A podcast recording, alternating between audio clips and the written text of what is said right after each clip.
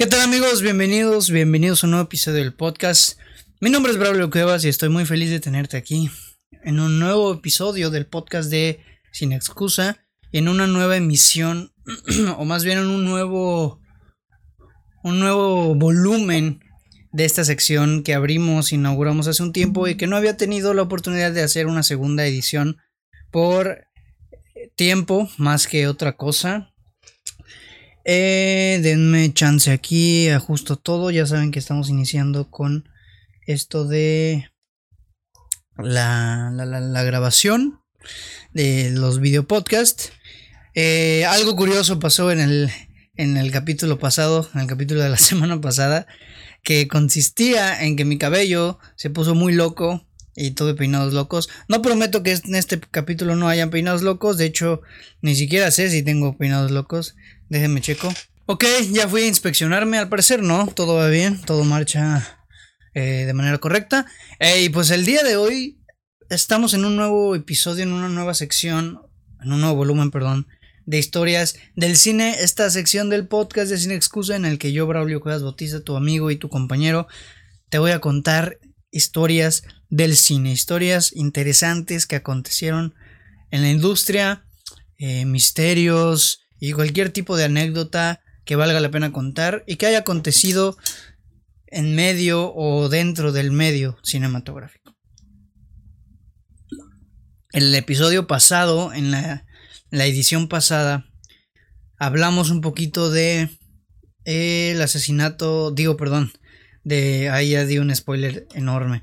Hablamos un poquito de los actores de método y les conté varias historias por ahí de diferentes actores que hicieron unos procesos bastante peculiares para llegar a hacer el papel que representaron y que, y que todos vimos en las películas que se mencionaron en ese episodio. Si no lo has escuchado, te invito a que lo escuches, está en, en la lista de los episodios.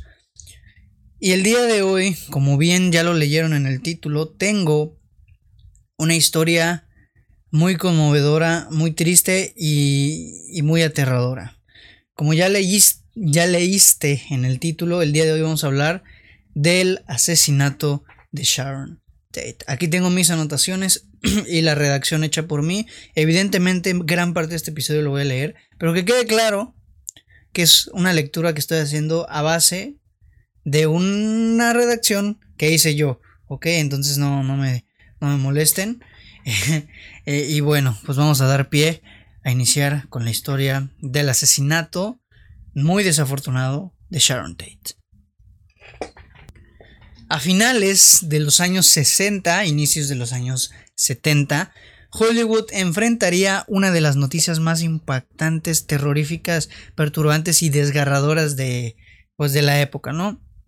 El asesinato que marcaría un antes y un después en la vida de muchos actores, directores, productores, actrices y, muchos personajes del medio cinematográfico de Hollywood en ese entonces. Eh, y como ya te mencioné, pues estamos hablando del asesinato de Sharon Tate a manos del clan Manson, de la familia Manson. Y vamos a despotricar este asesinato. Para empezar, primero lo primero, ¿quién es Sharon Tate? ¿Quién fue Sharon Tate y por qué significó tanto su asesinato. Bueno. Sharon Tate nació un 24 de enero de 1943 en Dallas, Texas. Ella era hija de un militar y esto le costó tener una infancia pues bastante... ¿Cómo decirlo? Inestable, ¿no? Porque su papá tenía que irse de un país a otro porque era militar y pues ella, eso no le permitía a ella consolidar una amistad eh, pues estable y sólida, valga la redundancia, con, con la gente que la rodeaba mientras ella vivía, ¿no? En, en diferentes diferentes países, países y lugares del mundo. Ajá. Entonces, Debido a esto, Tate, Sharon Tate, eh, era una mujer muy tímida y con muy poca confianza en sí misma. Entonces su adolescencia la transcurrió en Italia, eh, donde a pesar de su carácter ella consiguió lograr varias cosas en el mundo del modelaje. Eh, ella fue premiada con diferentes galardones que le funcionaron para participar en algunas películas producidas en Italia. Y con tan solo 17 años, Sharon Tate fue portada de la revista militar Stars and Stripes. Eh, la real ambición de Sharon Tate era, estudiar psiquiatría. Curiosamente, estaba totalmente alejada de querer formar parte de la farándula y, de ser una actriz de renombre. Entonces ella quería estudiar psiquiatría, pero en eso conoce a una persona llamada Richard Beimer, que es un actor que actuó en una película que se llama West Side Story en el personaje de Tony. Y este actor fue el que la impulsó a dedicarse a la actuación. Iniciaron ellos una relación y este güey le dice, sabes que tú eres buen actuando, ah, lánzate a la actuación. Y él fue quien animó a Sharon Tate a que se dedicara de lleno a la actuación.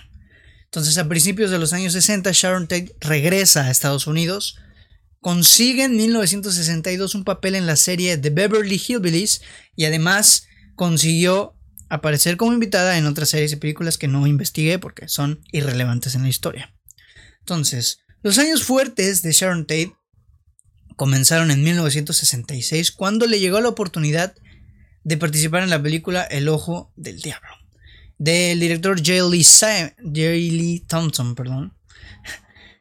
Durante este rodaje, ella conoció a un estilista llamado Jay Serving, con quien también inició una relación amorosa que fue una de sus relaciones más serias en toda su vida.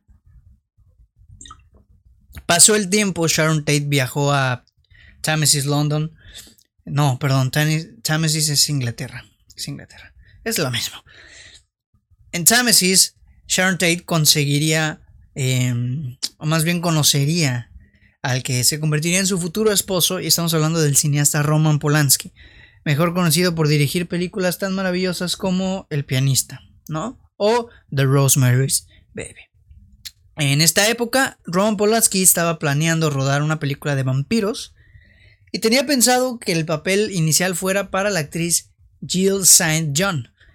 Eh, pero el productor de esta película, que se llamaba Martin Ron Soho, es un nombre bien extraño, fue quien le dijo que Sharon Tate tomara el papel fue el que le impuso a, Roman Polanski, yo no quiero a esta actriz, yo quiero a Sharon Tate. Y le presentó a Sharon Tate. Entonces, tras una larga charla con Roman Polanski y una serie de pruebas que se hicieron previas a, comenzar el rodaje, eh, Roman Polanski aceptó que Sharon Tate tomara el protagonismo de esta película y pues eh, así fue como Sharon Tate consiguió el papel protagónico en esta película llamada La Danza de los Vampiros. Durante, esta, durante la grabación de esta película, Sharon Tate y Roman Polanski se enamoraron, formaron un amor bien bonito, dicen las malas lenguas o las buenas lenguas. Y pues Sharon Tate tenía novio, que era Jay Serving, entonces le llama, le dice, ¿sabes qué? Estoy enamorado de otra persona, se llama Roman Polanski, lo nuestro va a tener que terminar. Cualquiera pensaría que Jay Serving la odiaría, ¿no? Ah, no, eres una maldita, ¿por qué me ilusionaste la fregada? Pero no. Sin más ni más, Jay Serling se tomó la noticia de la mejor manera y le dijo, va, no pasa nada, entiendo tu situación, date. Y de hecho, en un futuro, Jay Serling se convirtió en amigo de la pareja. Ser un amigo muy cercano.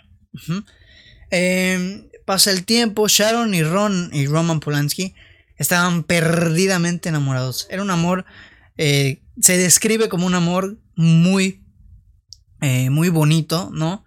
Que desafortunadamente desembocaría en un, en un, bueno, no desafortunadamente, no sé por qué dije eso, eh, afortunadamente más bien, desembocaría en un matrimonio que, que era inevitable, ¿no?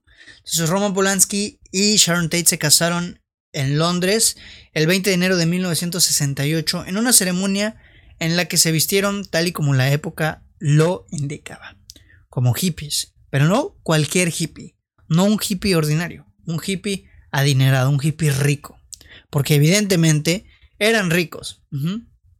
Entonces, pues con el pasar de los días se convirtieron en una de las parejas más icónicas, más solicitadas y más admiradas en la industria y de la cultura popular. Eran la pareja del momento. Eh, obviamente, como toda pareja mediática, existe un sinfín de rumores que, rodean a la pareja. Eh, existen muchísimos rumores que dicen que Roman Polanski era una persona manipuladora, que Sharon era muy sumisa por miedo a que Roman Polanski le hiciera cosas. ¿No? Un, sinnúmero de, de, situaciones de esta índole. También incluso se llegó a decir que Roman Polanski la engañaba con muchas mujeres, que Roman Polanski era un, un mariposón porque se iba con muchas mujeres, eh, pero esto ahora sí que son puramente rumores, son cosas que no sabemos si son reales, si no son reales y si van a... Vaya, si los únicos que lo van a saber al final de cuentas son ellos y uno de ellos ya no está y desafortunadamente ya no sabremos la verdad, ¿no? Son los únicos que pueden saber la verdad, ellos mismos. Aún así, eran la pareja del momento, como ya te comenté. Se la vivían en fiestas, en reuniones importantes con gente muy importante del cine. Y además, obviamente, como en la época lo ameritaba, fumando su motita 24-7. Se fumaban su mota estos brothers a cada rato y siempre andaban todos moteados. Pero eran la pareja del momento. Eran la pareja icónica de Hollywood de 1960, de la década de los 60. Entonces, retomemos un poco lo que dijimos hace unos momentos, de que hay rumores de que no todo es color de rosa. No, no todo era color de rosa, evidentemente.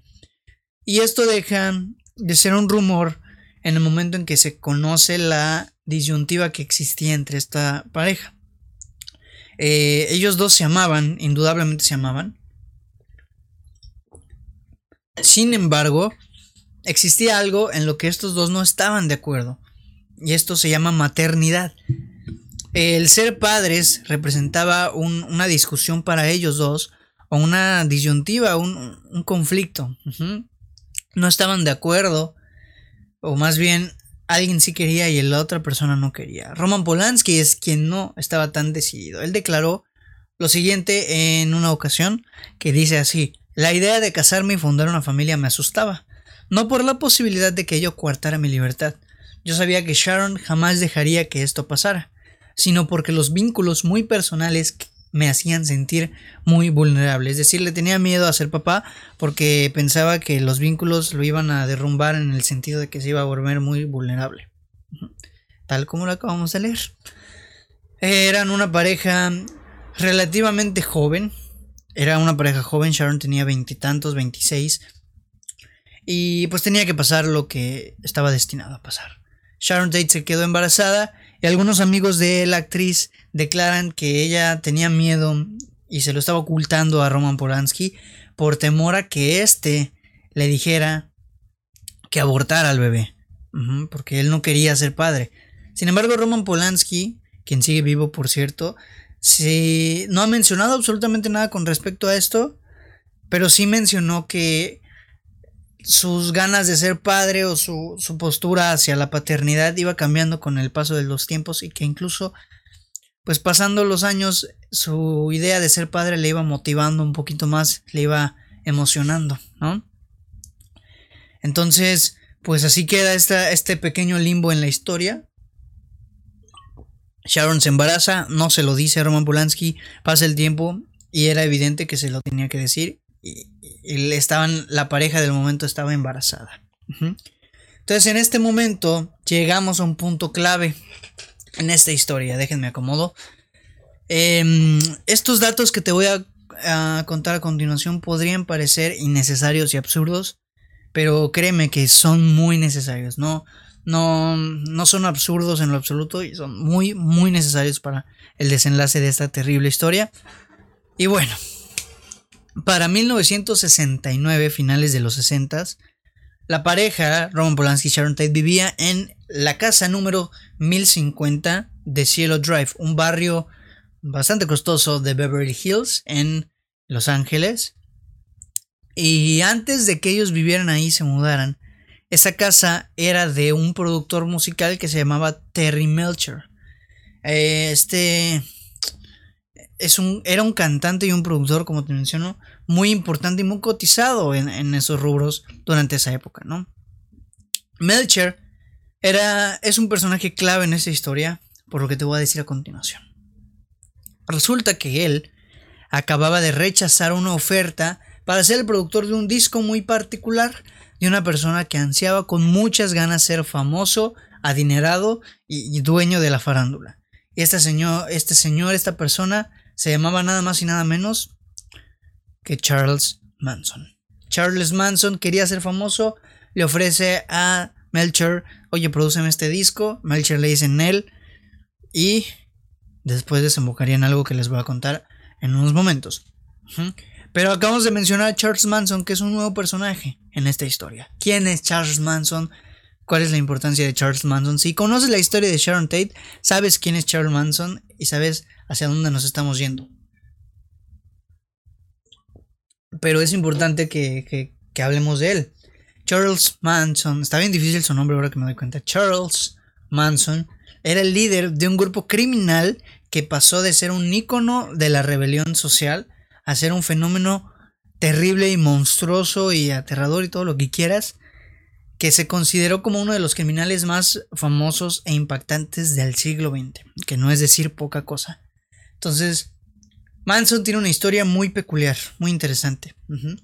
Se dice que el pasado de Manson era muy turbio. Él nació en 1934 fue hijo de una prostituta, nunca conoció a su papá y su apellido fue heredado del que en ese entonces era la pareja de su madre. Entonces, se habla de que el pasado de Charles Manson es turbio, de que fue un violador, de que a su vez fue víctima de violación, como suelen ocurrir con los que se convierten en violadores, y también se le presume como un ladrón muy, muy experimentado.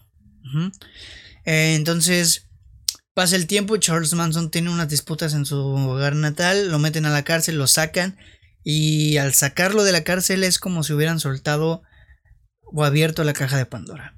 Charles Manson llega a California en 1967, en una época muy conocida que se llamaba el verano del amor. Estaba el apogeo hippie, estaba el apogeo de las drogas y, los jóvenes estaban bien cachondos.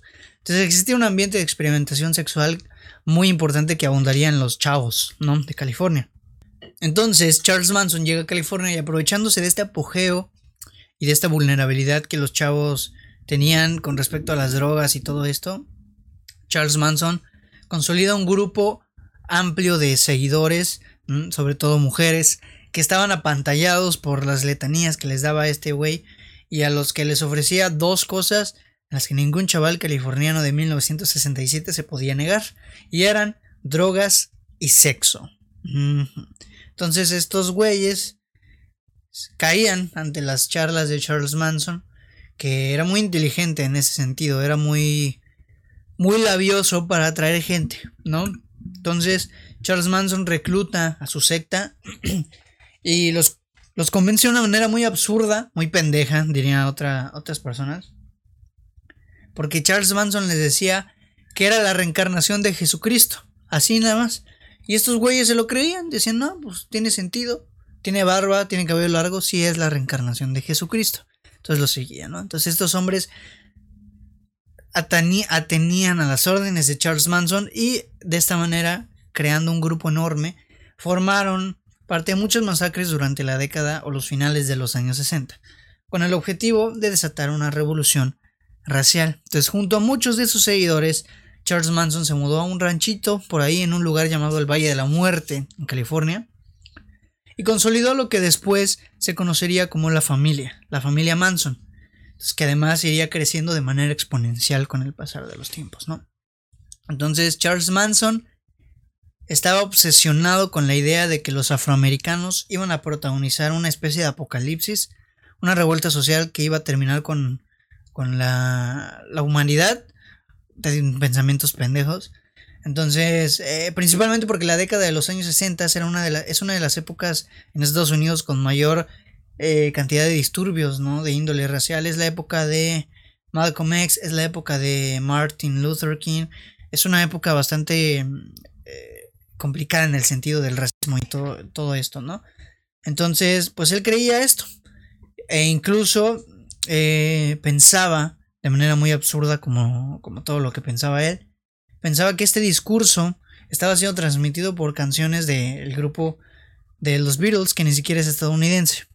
Bastante, Curioso, ¿no? Ese aspecto. Entonces, con esta idea absurda de que en su cabeza de que querían acabar con la humanidad, comenzó a enloquecer y a dictaminar una serie de crímenes bastante atroces y terribles, entre los que podemos encontrar el asesinato de Gary Hinman, que era un músico en el que dibujaron con su propia sangre un logo de las Panteras Negras, de los Black Panthers, que era un grupo activista de los años 60 eh, en favor de los derechos de la gente afroamericana. Entonces dibujan su logo con sangre para incriminarlos y para que digan, no, pues estos güeyes son los, eh, los, los que hicieron esto, ¿no? Entonces, aquí es donde la historia de Sharon Tate y de Charles Manson empiezan a conectarse y enlazarse. Charles Manson quería grabar un disco para difundir a través de él y de las canciones del disco las advertencias para el supuesto apocalipsis. Quería aplicar la misma que según él estaban aplicando los Beatles, pero invertida. Él está avisando que va a llegar el apocalipsis, yo quiero, o sea, más bien él está promoviendo que se haga el apocalipsis, yo quiero promover una advertencia de este apocalipsis, ¿no? Entonces localiza a Terence Melcher, Terry Melcher, que es la persona, el productor que hablamos hace unos minutos, eh, y le dice, le, dice, no, ¿sabes qué? Eh, quiero grabar este disco, quiero hacer esto, ¿no? Y Terry Melcher le dice, no, ¿sabes qué? No quiero grabar tu disco. No quiero grabar tu disco. Cabe resaltar que Sharon, o más bien Charles Manson, había, había ido antes al, al 1050 de Zero Drive porque le habían dicho que ahí vivía Terry Melcher. No lo encontró, ya no vivía ahí. Y lo buscó mucho tiempo hasta encontrarlo y fue cuando Melcher le negó rotundamente grabar este disco. Le dijo, no, estás enfermo, no quiero tener nada que ver con esto. Lo batió, lo rechazó y Charles Manson se fue tristecito a su casa y muy enojado. Entonces, aquí llega el día de la pesadilla. Llega el 9 de agosto de 1969. Sharon Tate estaba a dos semanas nada más de dar a luz y Roman Polanski estaba en London afinando detalles para su nueva película. Este mismo día, Sharon Tate había ido a cenar con Jay Serbrink, quien era su ex, eh, su amigo Woksiech Frikowski, nombres raros, que era un escritor, y con la esposa de este hombre, llamada Abigail Folger. Entonces, después de haber cenado en un restaurante llamado El Coyote en Los Ángeles, se fueron a la casa de Sharon a, una velada y a, dormir, porque estaban bien pedos. Entonces, eh, se fueron así juntos al 1050 de Cielo Drive. Ajá. Por el otro lado, en el otro lado de la ciudad, Charles Manson, enojadísimo, frustrado y muy furioso de que le hayan rechazado su disco, envió a cuatro miembros de la familia a, a, a una operación bastante pues terrible, ¿no? Estos miembros eran Tex Watson, Susan Atkins, Linda Kasabian y Patricia Patricia Krenwinkel. Eran los cuatro miembros que mandó Charles Manson a la casa de Terry Melcher bajo una única consigna, matar absolutamente todas las personas que se encontraran dentro de la mansión. Todas. Cabe destacar que Charles Manson ya tenía conocimiento más bien frustrado de que no encontró a este güey, a Terry Melcher, eh, o sea, estaba frustrado y fue por esa razón que lo mandaron a, que mandó a que mataran a todos, porque él tenía la idea de que de que Terry Melcher seguía viviendo ahí, solamente no lo encontró, ¿no? Este, en realidad él no sabía que el productor ya no vivía ahí, entonces fue por eso que mandó a matar en, eh, a manera de venganza. Entonces llegan las nueve y media de la noche y es en esta hora en la que se desata una escena terrible, espantosa y que se podría asemejar al infierno según muchos testigos, no testigos sino amigos, vecinos eh, eh, mencionan, ¿no? Entonces los miembros de la familia Manson sorprenden a Sharon Tate y a sus invitados en su casa mientras ellos estaban durmiendo. Uno de ellos corta la línea telefónica, eh, los hace reunirse a todos en la sala y Tex Watson dice, soy el demonio y he venido a hacer lo que hace el demonio. Con estas palabras arranca la masacre y estos enfermos torturan y apuñalan, le disparan y cuelgan a toda aquella persona que haya cometido el error de encontrarse en esa casa esa noche. El primero en morir fue Frikowski, de un disparo en la cabeza. Serbrink también recibió un disparo después de Frikowski. Y Folger, además de ser disparado, fue apuñalado y golpeado hasta la muerte. Eh, desafortunadamente, entre las víctimas se encontraba una joven de 26 años que prometía ser la cara de Hollywood de los años 70 y que además estaba dos semanas de convertirse en madre. Desafortunadamente, esta víctima llevaba el nombre de Sharon Tate. Ella intentó huir, ella intentó escapar, pero al ser descubierta, fue investida por miembros del clan Manson, sometida y fue asesinada de manera brutal, recibiendo 16 apuñaladas por parte de Watson, mientras ella suplicaba, por favor, por favor, no me mates, no quiero morir, solo quiero tener a mi bebé. Con estas palabras que no sirvieron de absolutamente nada, ella eh, desafortunadamente estaba a punto de perder la vida, estaba a punto de, de desaparecer de la faz de esta tierra y de dejar este mundo. Y con su sangre estos sádicos enfermos de cagada escribieron la palabra pig en ella, como otra como otro pobre intento de incriminar a los Black Panther, pues este sello lo escribían ellos para recriminar los actos de la gente blanca que estaba en contra de los derechos afroamericanos. Entonces así fue como de manera desquiciada estos monstruos les hicieron vivir el infierno en vida antes de morir a Sharon Tate y a sus invitados. Esto fue una masacre con saña, con maldad, porque cualquier otra persona los mata y ya, pero estos güeyes, ta, ta, ta, los quisieron des... O sea, les hicieron vivir el horrible, la peor de las muertes, ¿no? Desafortunadamente. Entonces Manson, Charles Manson, nunca fue vinculado al asesinato de Sharon Tate hasta que fue arrestado por otro crimen. Eh, antes de ello, eh, existían todo tipo de historias alrededor de, de cómo esto sucedió, de cómo es que Sharon Tate murió y por qué.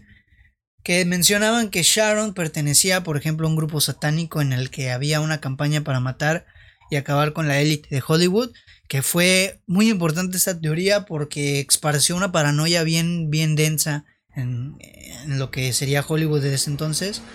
Entonces, fue un, temor que tuvieron muchos de la industria, ¿no? El golpe fue muy duro, para la, la, muerte de Sharon Tate fue durísimo, y pues esto propiciaba todavía más temor, ¿no? Entonces era muy complicado determinar qué era lo que realmente había sucedido esa noche del 9 de agosto. El clan Manson declaró que estos asesinatos de Shade, de, Shade, de Tate y de una familia eh, que se llamaba la familia La Bianca, que aconteció un día después, eh, después de que Roman Polanski se enterara que no estaba Terry Melcher en la casa, se enoja y dice, no, pues yo voy a matar a más gente. Entonces va y mata a otra gente, otras personas, entre ellos La Bianca. Entonces aconteció un día después, y dijeron que estos asesinatos tenían el objetivo de iniciar una guerra racial, como antes mencioné. Sin embargo, la razón principal era una simple venganza por parte de Charles Manson al haber sido rechazado por parte de Terry Melcher por no haber producido su disco. Era una venganza, nada más. Pasa el tiempo, el 25 de enero de 1971, dos años después, Charles Manson fue condenado a pena de muerte pero un ajuste judicial lo salvó. Eh, unas movidas ahí en el en la corte y en, el en el poder judicial lo, lo, salvaron y solamente quedó recluido pues de por vida, ¿no? En la cárcel. Entonces pasó todo el resto de su vida en prisión y en enero de 2017 fue hospitalizado por una hemorragia interna y fallece de esta manera en 19 de diciembre del mismo año, de 2017. Estamos hablando de que hace 20, 17, 19, 18, 19, 20, 21. Cuatro años. Soy terrible para los años. Hace cuatro años falleció eh, Charles Manson. en el Hospital Mercy de Bakersfield, en California, a la edad de 83 años. Y cabe resaltar que este sádico que tenía unos terribles índices de ego que estaban altísimos y se creía el mero mero y que él pensaba fielmente que no había alguien como él, jamás en su vida mostró arrepentimiento de los actos que cometió en contra de Charles Manson. Digo, de Sharon Tate. Y esto principalmente amigos es eh, en lo que consistió esta terrible hazaña que condujo a la muerte terrible, a privar de vida a una actriz que prometía demasiado, que era un sex symbol, un icono de la belleza y una persona a la que todo el mundo se refería con un respeto y un cariño inmenso. La describen como una persona bien amorosa, que superó su timidez y que se, era una persona bien amigable, que, le, que ayudaba a la gente y que tenía un talento muy importante por explorar. Y... Perdón, estaba viendo la grabación. Eh, y, que ella era un ángel en vida. Muchos dicen que ella era un ángel en vida. Que desafortunadamente le adelantaron su destino y la convirtieron en un ángel antes de lo que ella tendría que haber sido. Eh, desafortunadamente ella y su bebé fueron enterradas en una zona de la casa que les encantaba a Roman Polanski y a ella. Roman Polanski obviamente estuvo devastado. Fue terrible. Es un asesinato terrible que muchas veces ha sido retratado en películas y en, en libros. Eh, de hecho, la película que mejor, o más bien no que mejor, porque realmente no retrata lo sucedido, sino es como un what if, es em, Once Upon a Time in Hollywood de Quentin Tarantino, en la que Sharon Tate es interpretada por eh, Margot Robbie y en la que nos cuenta una historia de qué habría pasado si el asesinato no hubiera acontecido, si no hubiera sucedido. Entonces fue un suceso que cambió la historia de Hollywood y la perspectiva de cómo se ve a la gente, más bien de cómo eh, los, los actores y la gente de la élite de Hollywood se veía vulnerable ante estos movimientos sociales que eran muy terribles. Y la verdad es que sí fue un suceso que marcó una antes y un después en la historia de Hollywood. Mucha gente recuerda esto como uno de los episodios más oscuros de, de la industria. Y pues sí, definitivamente es un episodio duro e impactante, ¿no? Te imaginas la muerte y es, es terrible. Pero pues es algo que tuvo que acontecer porque así fue el destino el que lo decidió. Y pues bueno amigos, eh, como era de esperarse, fue un capítulo que desembocaría en algo bastante desafortunado. Una historia bien interesante de la que no podemos decir que, que tenemos un final feliz, desafortunadamente. Pero bueno, ahí lo tienen amigos, esta es la historia del asesinato de Sharon Tate y de quién era Sharon Tate y de quién era Charles Manson. Hay muchísimo por demás interesante, pero esto es lo general y esto es lo, principal y lo importante para entender la razón por la que Sharon Tate eh, desafortunadamente fue privada de su vida un 9 de agosto de 1969. Y pues bueno amigos, espero que les haya gustado esta historia. Si les gustó, por favor compartan el episodio, compártanlo con sus amigos, con la gente que ustedes quieran. Y compartan el podcast, compartan el podcast. Ya saben que aquí estamos cada lunes o martes. Me parece incluso que estas van a salir los, las secciones de historias del cine creo que van a salir los martes. Porque me gustaría meterles por ahí videitos, imágenes para que entiendan un poquito mejor el rollo y, se adentren más a la historia. Entonces lo voy a pensar. Me voy a apurar. Si me da chance, lo hago sin problema para el lunes. Pero si no, van a salir el martes. Los episodios normales del podcast sí saldrán los lunes. Pero estos yo creo que mejor los acomodamos para el martes. Ok, entonces muchas gracias, te reitero, muchas gracias por, por escuchar el episodio de esta semana. Espero que te haya gustado muchísimo. Sigue las páginas en Facebook, Instagram y Twitter. Eh, sigue el podcast en todas las plataformas digitales. Estamos en Apple Podcast, Google Podcast, Anchor, Amazon Music, YouTube, Spotify. Y pues todas las plataformas digitales. Y pues nada amigos, sin nada más que agregar, eh, yo soy Braulio Cuevas y nos vemos en un nuevo episodio del podcast de Sin Excusa. Bye.